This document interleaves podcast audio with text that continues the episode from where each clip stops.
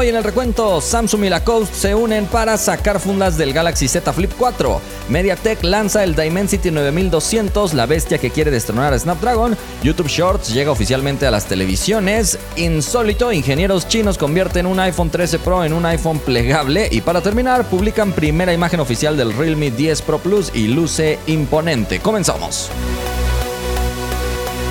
Hola, gracias por estar una vez más por aquí en el recuento. Estamos listos, como siempre, para ponerte al día en el mundo de la tecnología. Pero antes de empezar, le agradecemos a todos nuestros partners por apoyarnos: Samuel Jiménez, Agus, Andrés, Agustín, Rodolfo, Chavita, Marc, Gustavo, José, Pablo, Damián, Ever, Playlist Music, Miguel Ángel y Games Fry. Muchísimas gracias por estarnos apoyando todos los días. Gracias a ustedes, este contenido es posible. Si alguien quiere convertirse en partner del recuento, recuerden que pueden pulsar el botón unirse al lado del botón suscribirse en YouTube. Por lo pronto, ¿qué les parece si se aseguran de seguirme en todas las plataformas sociales? Recuerden que también pueden escuchar el recuento podcast en Amazon Music. Si quieren empezar a usar Amazon Music, les recuerdo que les pongo por ahí el link en la descripción. Recientemente agregaron muchísimas canciones totalmente gratis, así que si lo quieren probar, ahí les dejo el enlace. Acompáñenme ahora a revisar los resultados de la encuesta pasada, donde les pregunté ¿te gustaría que volvieran los procesadores Kirin? Participaron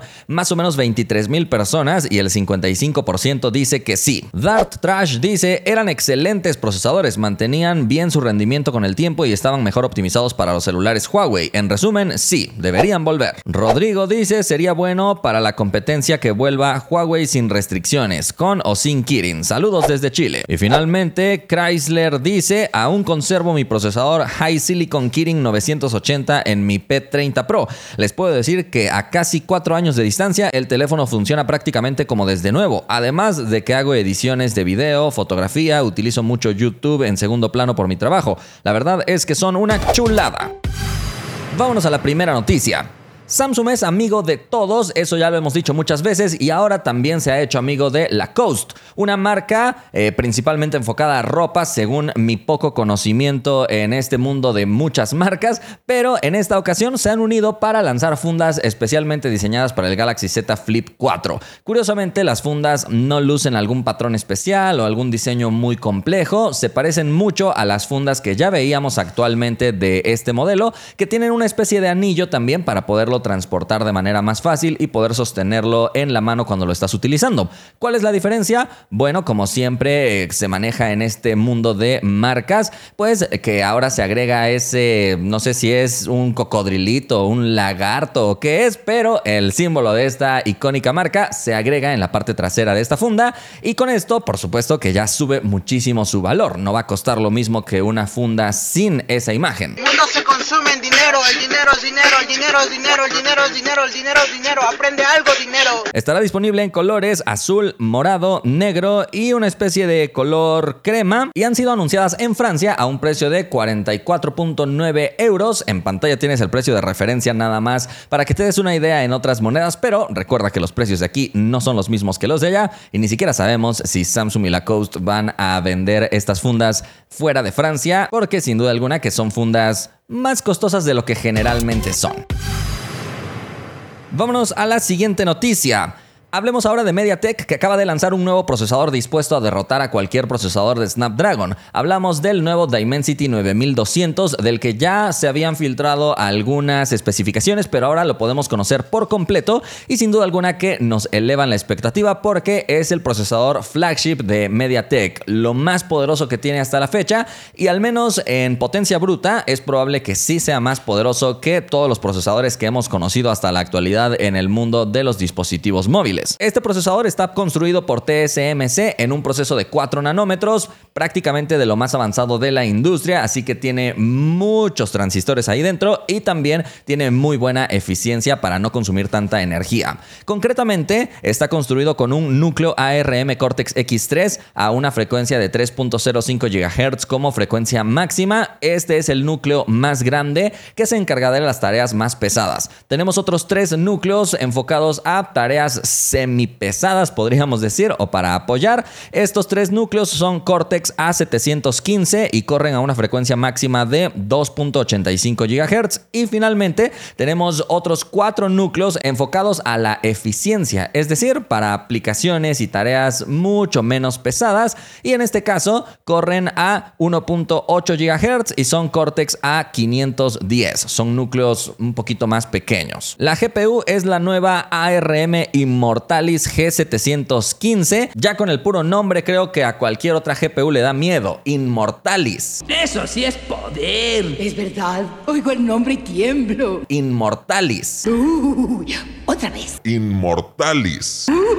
Soporta ray tracing y otras tecnologías para poder llevar los videojuegos móviles a otro nivel y entre sus características están el soporte de pantallas de hasta 240 Hz, eso sí, con una resolución Full HD Plus o hasta 144 Hz con pantallas WQHD. Su procesador de señal de imagen soporta contenido HDR con una profundidad de bits de 18, así que realmente las capacidades del procesador son exageradas. Recuerda que una cosa son las capacidades de ese chip y otra cosa son las capacidades que los fabricantes puedan llegar a aprovechar de ese chip. Y es que de hecho ya cuenta con soporte para Wi-Fi 7 y Bluetooth 5.3, así que tiene lo más reciente. Ya de por sí el MediaTek Dimensity 9000 era un procesador muy poderoso, pero que no ha logrado la confianza de los fabricantes más grandes de flagships. Sin embargo, se dice que con esta nueva versión incluso tendremos un 25% de más eficiencia al momento de la gestión de la energía que se acumula en la batería. Así que vamos a ver quién es el primer fabricante que se anima a darle la confianza a MediaTek para integrar este procesador, ya que se dice que llegará en dispositivos de este mismo año, así que no tendremos que esperar hasta el 2023 para conocer quién lo estrena. Seguramente será Xiaomi, todos apostamos por eso, ¿verdad?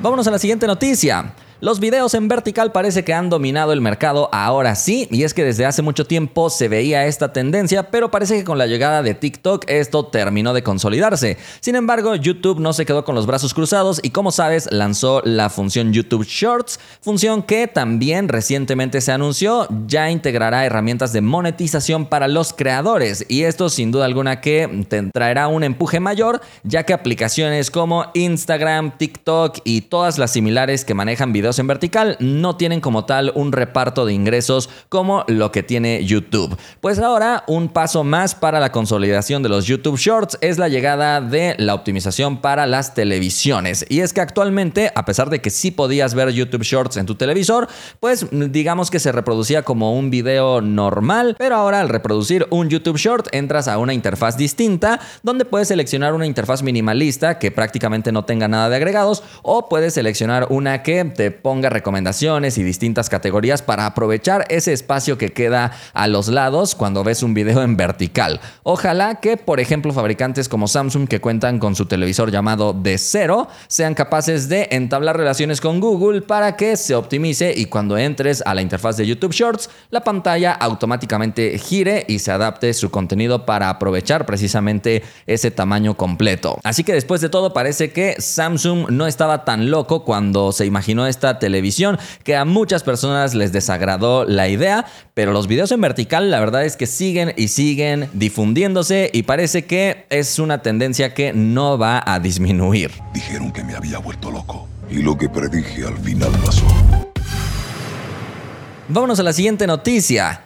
El iPhone plegable existe, es real, sí, lo han logrado unos ingenieros chinos que desarmaron un iPhone 13 Pro Max al parecer o 13 Pro y lo volvieron a ensamblar, le sacaron las piezas, las acomodaron otra vez, utilizaron otra bisagra y prácticamente crearon su propio iPhone plegable. Le han puesto por nombre iPhone V eh, no hay que confundirlo con iPhone quinto o iPhone 5, similar a lo que se vivió cuando migramos al iPhone X, que en realidad era iPhone décimo. Me estoy desviando un poco del tema, pero lo cierto del caso es que este iPhone sí está funcionando y estos ingenieros chinos han publicado su video precisamente contando toda su experiencia al momento de desarrollar este concepto funcional. La verdad es que es un video bastante largo y ya que no entiendo chino, debo estar adivinando qué es lo que dicen. Pero básicamente en el video están mostrando cómo fueron desensamblando el dispositivo que utilizaron como base, quitando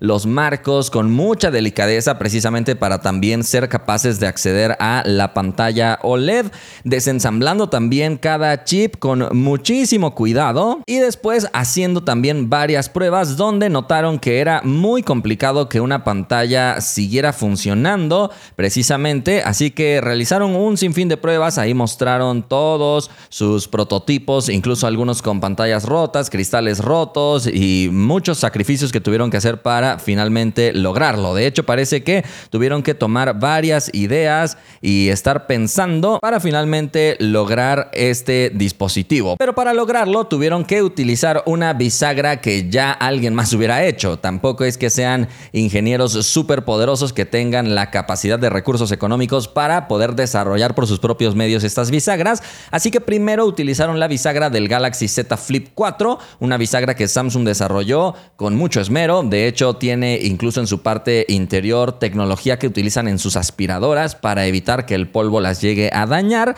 Pero esta bisagra no pudo ser utilizada en este prototipo de iPhone plegable. Por alguna razón no pudieron acomodarlo bien. Así que apostaron mejor por una bisagra del Motorola Racer. Y una vez que pudieron extraer esa bisagra del dispositivo de Motorola, habría que ver cómo se iba a tratar de acomodar la pantalla y también otros componentes. Y después empezaron a acomodar como si se tratara de un juego para niños las piezas del iPhone para que cupieran en dos módulos, precisamente como es este formato flip para que se doble. Y después de mucho trabajo, soldaduras y muchas cosas más, incluso con esmeril para tratar de recortar algunas piezas, el dispositivo quedó terminado. Te preguntarás qué pasa ahí con la pantalla. Y es que ya sabes que las pantallas plegables tienen un tratamiento especial precisamente para que se puedan doblar y desdoblar sin dañarse. Sin embargo, eso no significa que las pantallas OLED tradicionales no se puedan doblar. Así que en este caso, al no tener más capas de retroalimentación como suelen tener las pantallas IPS o LCD, pues de todos modos es una lámina muy delgada que sí es capaz de doblarse. Solo que evidentemente yo creo que después de doblarse y desdoblarse algunas pocas veces se terminará dañando porque no no está fabricada especialmente para este tipo de actividades. Sin embargo, finalmente terminaron el equipo, incluso en la bisagra le pegaron la leyenda de iPhone para hacerlo todavía más creíble y sobre todo le pegaron la tradicional manzana. Qué delicadeza tuvieron para fabricar este equipo, ni Apple se ha tomado todo este tiempo, creo. Incluso debe ser mejor que varios prototipos de los que han presentado los ingenieros de Apple. Me atrevo a pensar eso. Y sí, ahí lo estás viendo con varias imágenes que ellos publicaron en un video. El iPhone plegable es una realidad, aunque no de forma oficial de Apple, sino por parte de los ingenieros. Así que esto nos hace pensar que si Apple no es capaz de darnos esta tecnología voluntariamente, seguro ingenieros chinos lo harán hasta yo creo que varias personas lo comprarían si lo ponen a la venta, aunque seguro sería un precio muy pero muy elevado. Además de que el software evidentemente no está adaptado por el momento y la pantalla luce con una curvatura bastante exagerada en precisamente la zona del pliegue. Así que luce más como una resbaladilla que como una L cuando está plegado en una especie de modo flex. Pero lo que también me llamó muchísimo la atención es que estos ingenieros chinos hasta pudieron... Eh, corregir el software. Y digo corregir porque sí, para mí es un error que Apple no ponga pantalla dividida y no sé cómo le hicieron. Tal vez tomaron piezas del iPad o el software del iPad, algo hicieron, son unos completos genios y pusieron la pantalla dividida disponible en iPhone. Así que abrieron una aplicación en la mitad de arriba y otra aplicación en la mitad de abajo. La verdad es que si Apple se atreviera a hacer esto, de verdad es que conquistaría el mercado por completo porque integraría cosas que todos queremos que un iPhone integre un iPhone plegable, un celular plegable con cámara telefoto que no hemos visto, por lo menos en este formato flip, y esto de la pantalla dividida terminaría de rematar la experiencia. Evidentemente, ¿cuál sería entonces el defecto de este tremendo logro de los desarrolladores chinos? Bueno, que el equipo es obvio que no será resistente al agua. Para eso se necesitan muchas más tecnologías avanzadas, así que esperemos que algún día tengamos un plegable de este estilo, ya con un desarrollo más profesional, pero déjame saber tu opinión. Vámonos a la última noticia. Realme acaba de publicar de forma oficial las primeras imágenes de su modelo Realme 10 Pro Plus, un modelo que llegará para tratar de competir con la gama media premium y vaya que lo va a hacer con buena calidad. Incluso podríamos decir que es gama alta, aunque también tiene alguna que otra cosa que no integra y por eso es que termina en una especie de hueco ahí entre cada gama. Pero bueno, según lo que vemos en estas imágenes, el equipo integraría una pantalla curva, pero lo que llama la atención es es que sus marcos que la rodean serían de solamente 2.33 milímetros, logrando un equipo realmente con marcos muy reducidos, cosa que iPhone y Samsung últimamente no están buscando. Algunas cosas que se han revelado de este próximo dispositivo es que tendrá una pantalla Full HD Plus con una profundidad de 10 bits en su color. Esta pantalla será de 6.7 pulgadas y se dice que estrenará el procesador Dimensity 1080 que fue presentado no hace mucho, pero aquí es donde nos confirma que no es un flagship completo, sino una especie de gama media premium. Habrá que esperar para conocer más detalles sobre él, pero su presentación será el 17 de noviembre en China y no llegará solo, sino que también llegará acompañado de algunos de sus hermanitos con especificaciones más recortadas, pero este sería el modelo tope de gama de esta serie. Así que solamente habrá que esperar para conocer el resto de especificaciones oficiales y yo te las estaré contando. Por lo pronto, esto ha sido todo por el recuento, espero que lo hayas disfrutado y le agradecemos a todos los fans que hacen posible este espacio, cada vez somos más, así que muchas gracias a todos los que han tomado esta decisión de apoyar nuestro contenido con esta suscripción especial. Si alguien quiere ser fan del recuento, puede pulsar el botón unirse al lado del botón suscribirse en YouTube. Espero que hayas disfrutado de este contenido y nos vemos la próxima.